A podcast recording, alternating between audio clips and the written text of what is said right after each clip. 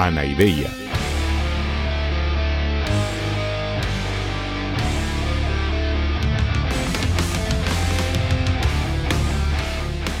Podcast cínico de divulgación filosófica.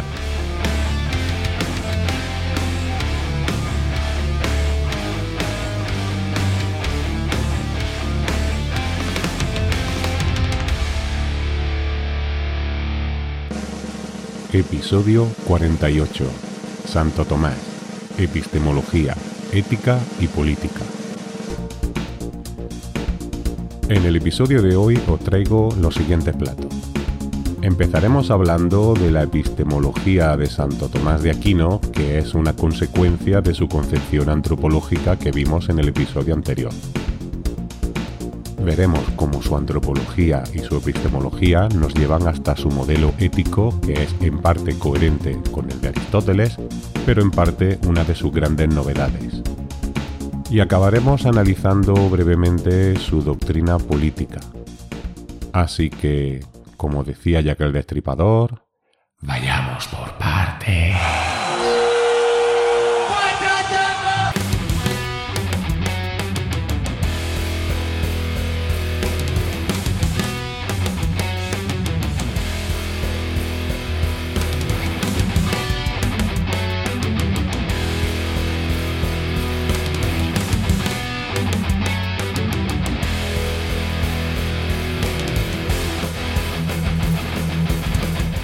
Hola, hola, hola, mis queridos drugos.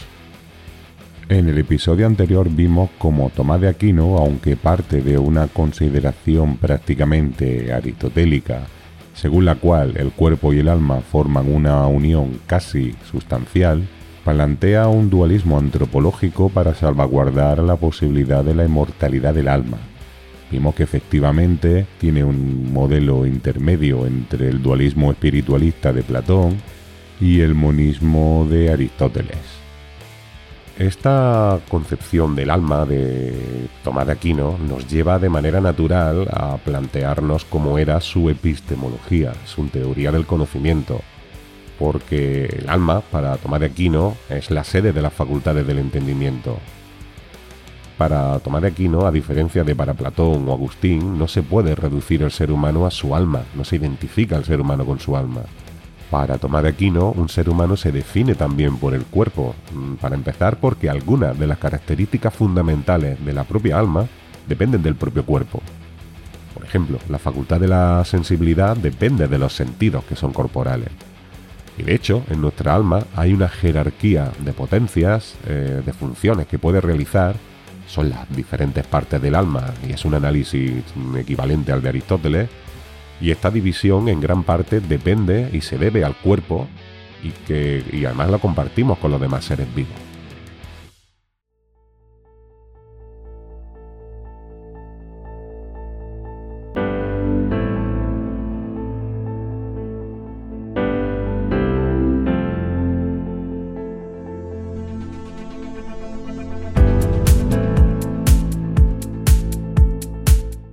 Primer lugar tenemos las potencias vegetativas, lo que Aristóteles llamaba el alma vegetativa, que son las capacidades de nutrirnos, de crecer, de reproducirnos y que esto lo compartimos pues con todos los demás seres vivos, incluyendo los vegetales, por eso se llama vegetativa.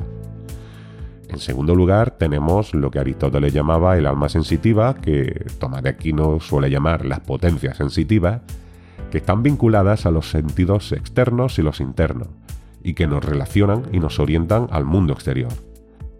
Y en tercer lugar tenemos lo que Aristóteles llamaba alma intelectiva, que Tomás suele denominar las potencias racionales y que son propias exclusivas del ser humano y son las que nos dotan de nuestras capacidades superiores. Son dos. Por un lado, el entendimiento, que a su vez se divide en entendimiento agente y entendimiento posible, y del que vamos a hablar enseguida, y por otro lado tenemos la voluntad. La voluntad es el equivalente al apetito sensible propio de los animales o de nuestras conductas más básicas, pero en este caso está orientado no hacia las cosas del mundo sensible, del mundo material, sino hacia el bien general. Es decir, es nuestra capacidad propia del ser humano de apetecer el sumo bien y de orientar nuestra conducta hacia él. Y por cierto, que el libre albedrío del que estamos dotados los seres humanos también surge de la voluntad, porque en esa búsqueda del bien podemos elegir cómo llegar a él. Y así podemos elegir entre una opción u otra y podemos equivocarnos o acertar.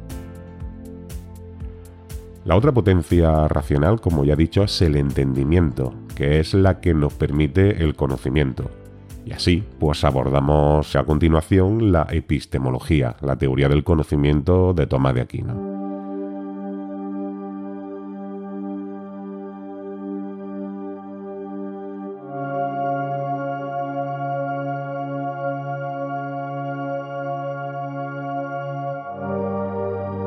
Él, como Platón, Aristóteles o San Agustín, pues consideran que el conocimiento propiamente dicho es siempre conocimiento de conceptos, es decir, conocimiento universal.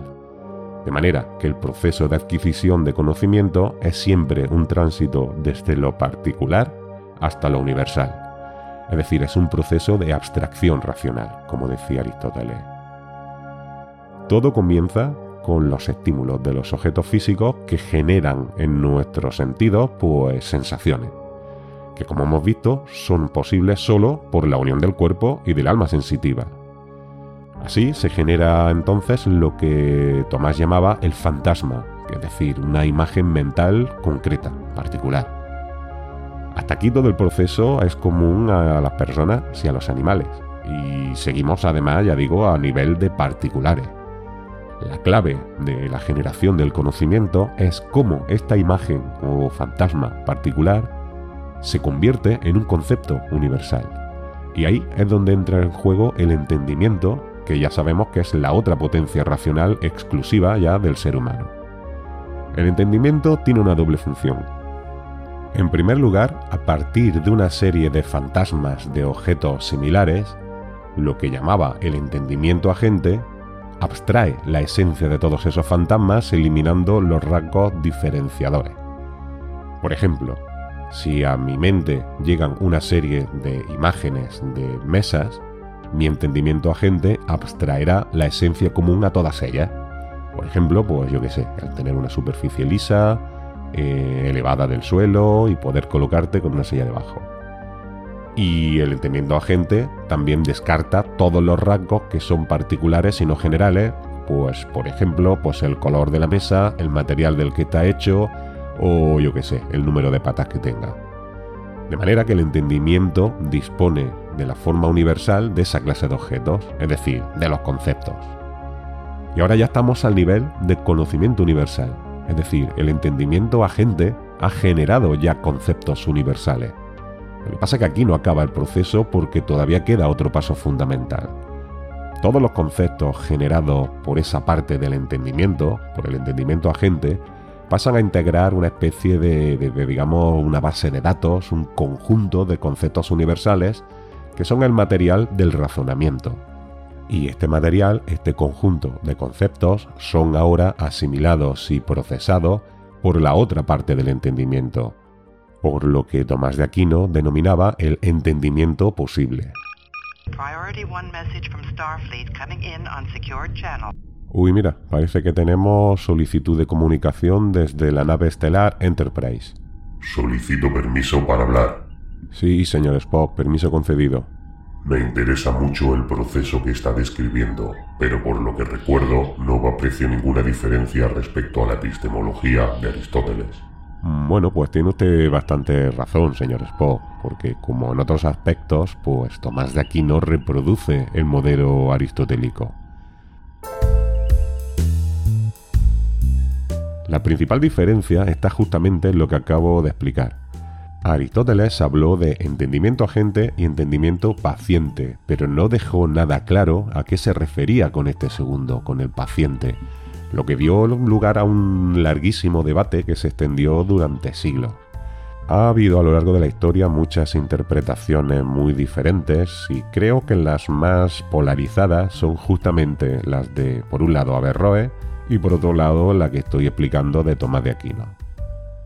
En el episodio anterior no me referí explícitamente a esto porque habría requerido una explicación larga como la que estamos viendo ahora, Pero ya que la tenemos, sí que puedo señalar que Averroes consideraba que el entendimiento paciente es universal, es decir, que hay un mismo entendimiento compartido por todas las mentes.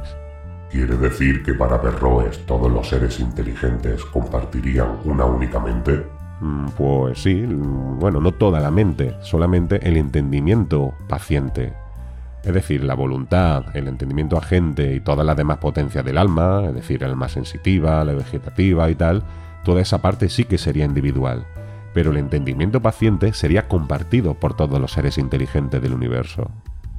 Y en realidad, si lo piensa usted, tampoco es tan raro. Como se trata de una potencia que procesa y relaciona los mismos conceptos universales y de la misma manera en cualquier persona, Averroes interpretó que para Aristóteles era algo compartido por todos. A ver, yo me imagino que se trata de un remanente neoplatónico, porque justamente para los neoplatónicos el alma individual es emanación del alma universal. Y en definitiva, pues esto es lo que está diciendo Averroes, tampoco es tan sorprendente.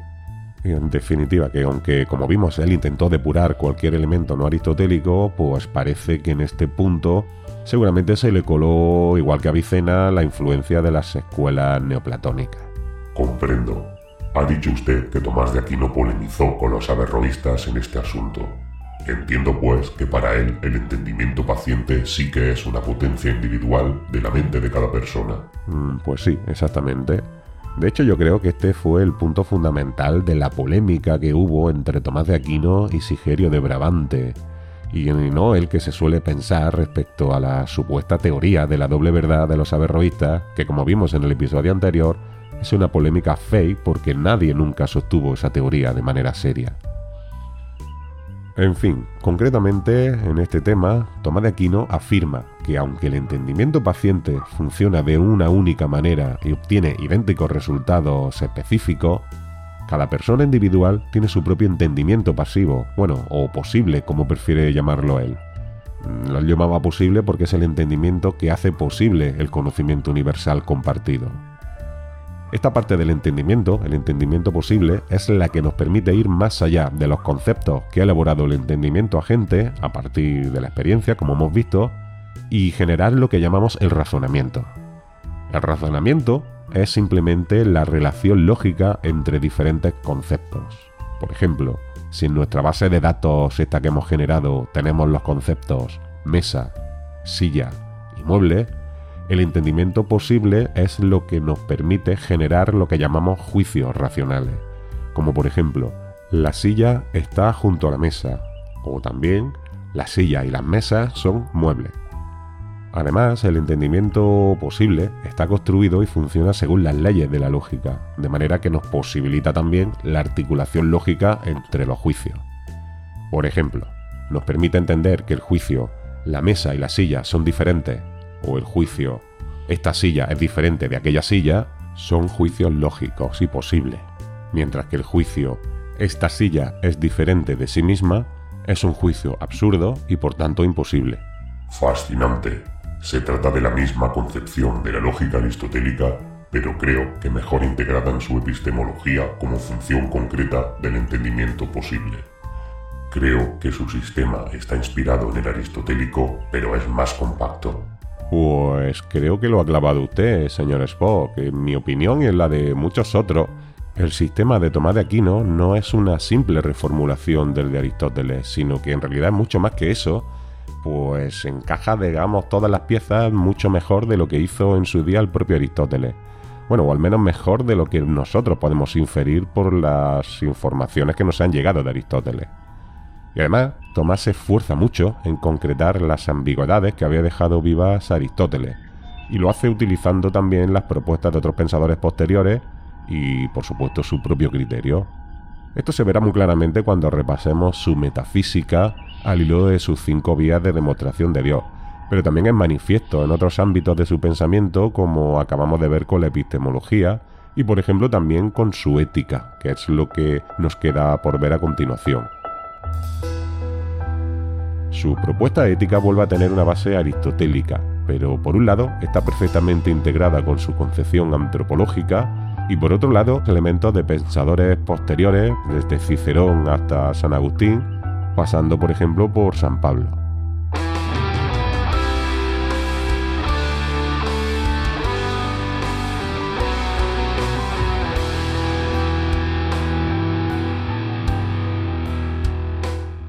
¿En qué consiste su propuesta ética?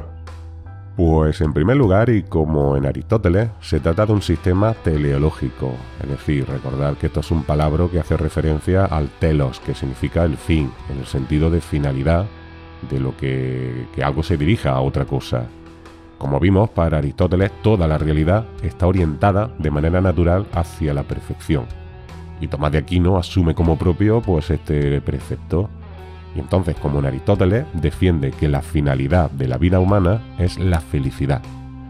Y sin embargo aquí empieza a separarse del macedonio al considerar, en una línea digamos más agustina, que esa felicidad no se consigue mediante la virtud ética y la virtud dianoética, es decir, la vida contemplativa que decía Aristóteles, sino que para Tomás de Aquino se consigue mediante el desarrollo de la humanidad propia, es decir, el desarrollo del alma más propia que es el alma racional. No veo que haya mucha diferencia entre identificar la felicidad con la virtud intelectual o con el desarrollo del alma racional. ¿No vendría a ser equivalente? Pues en realidad no, señor Spock, y justamente ahora viene la gran aportación de Santo Tomás a la historia de la ética. Él considera que la felicidad no puede conseguirse en esta vida terrena, sino que solamente se puede conseguir después de la muerte, en el más allá junto a Dios, es decir, en la otra vida. Y la única manera de lograr esa salvación es el cumplimiento de lo que él llama la ley natural durante la vida. ¿Qué quiere decir con la ley natural? ¿Se refiere a que hay que vivir en armonía con la naturaleza? No, no, no tiene nada que ver. De hecho, en eso consiste el gran error que se suele cometer hoy día al hablar de la ley natural. Este es un debate que está muy presente en el momento actual y porque aún hoy día la Iglesia sigue esa doctrina de Santo Tomás.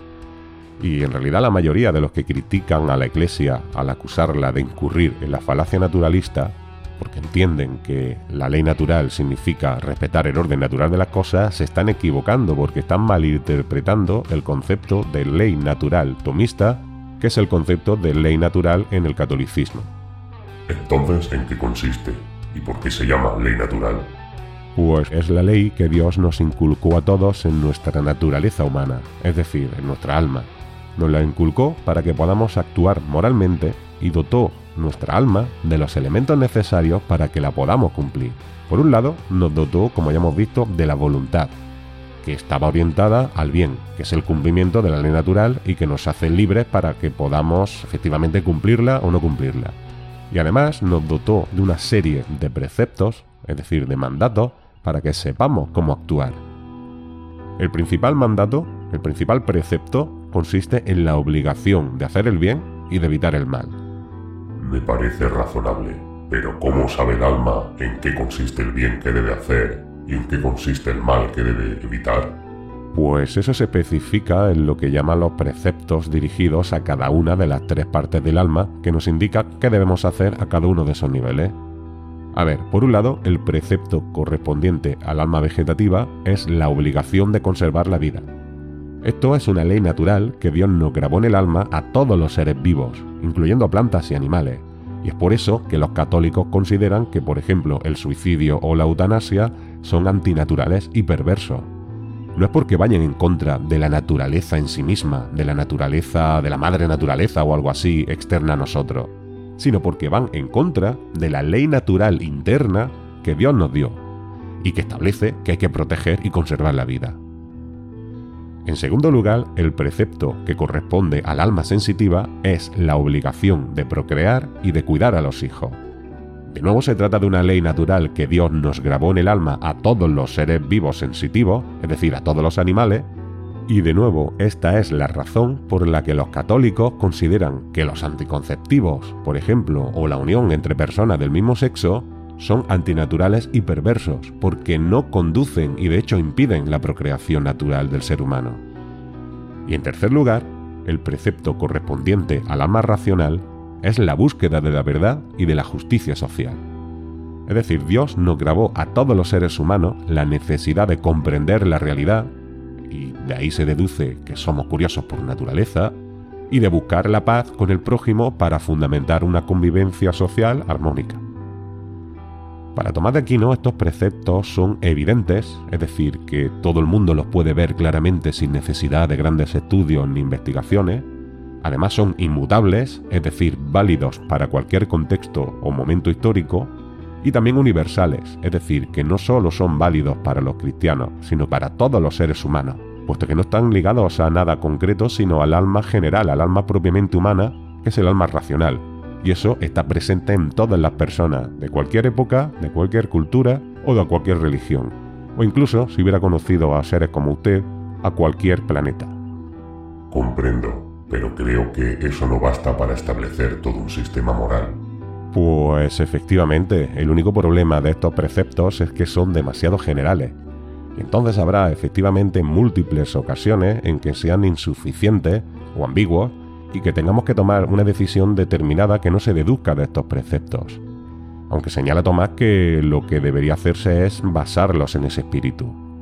Por ejemplo, hay ocasiones en las que nos podemos ver obligados a decidir qué vida de entre dos hay que proteger a costa de la otra. Un ejemplo típico es eh, un parto complicado en el que haya que decidir si muere la madre o muere el hijo. En este caso, el precepto general es totalmente suficiente y habría que decidir en base a la conciencia que nos genera unos preceptos secundarios que serán diferentes en cada caso concreto y para diferentes personas. Y claro, esto es un problema porque la vida moral de una persona suele encontrarse en alguna ocasión con decisiones de este tipo que trascienden mucho el marco de los preceptos generales. Y lo mismo ocurre con su teoría política, que por cierto ya es lo último que nos queda comentar hoy.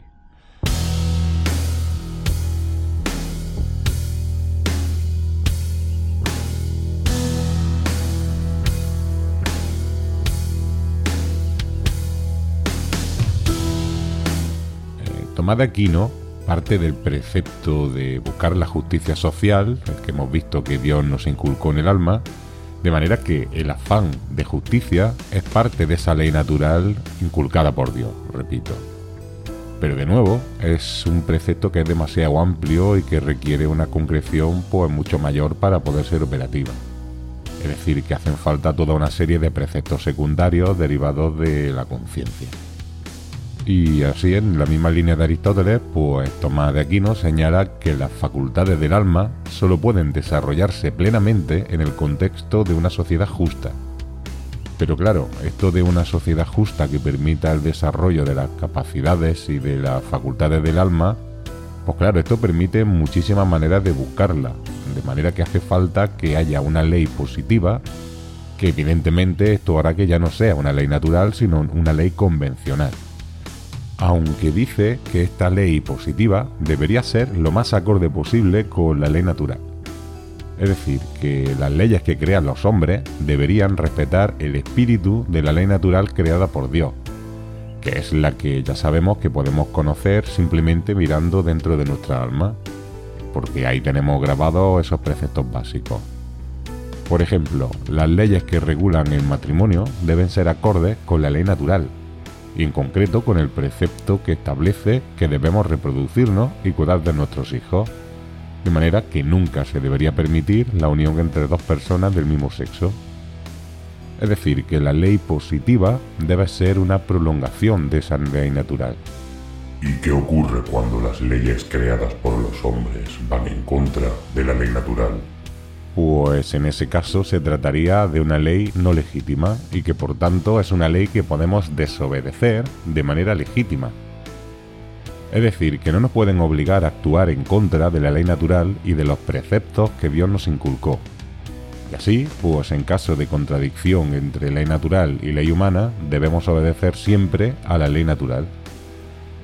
Por ejemplo, un médico puede desobedecer la ley y no practicar un aborto. De hecho, según Tomás, debería desobedecer esa ley porque es manifiesta y objetivamente injusta.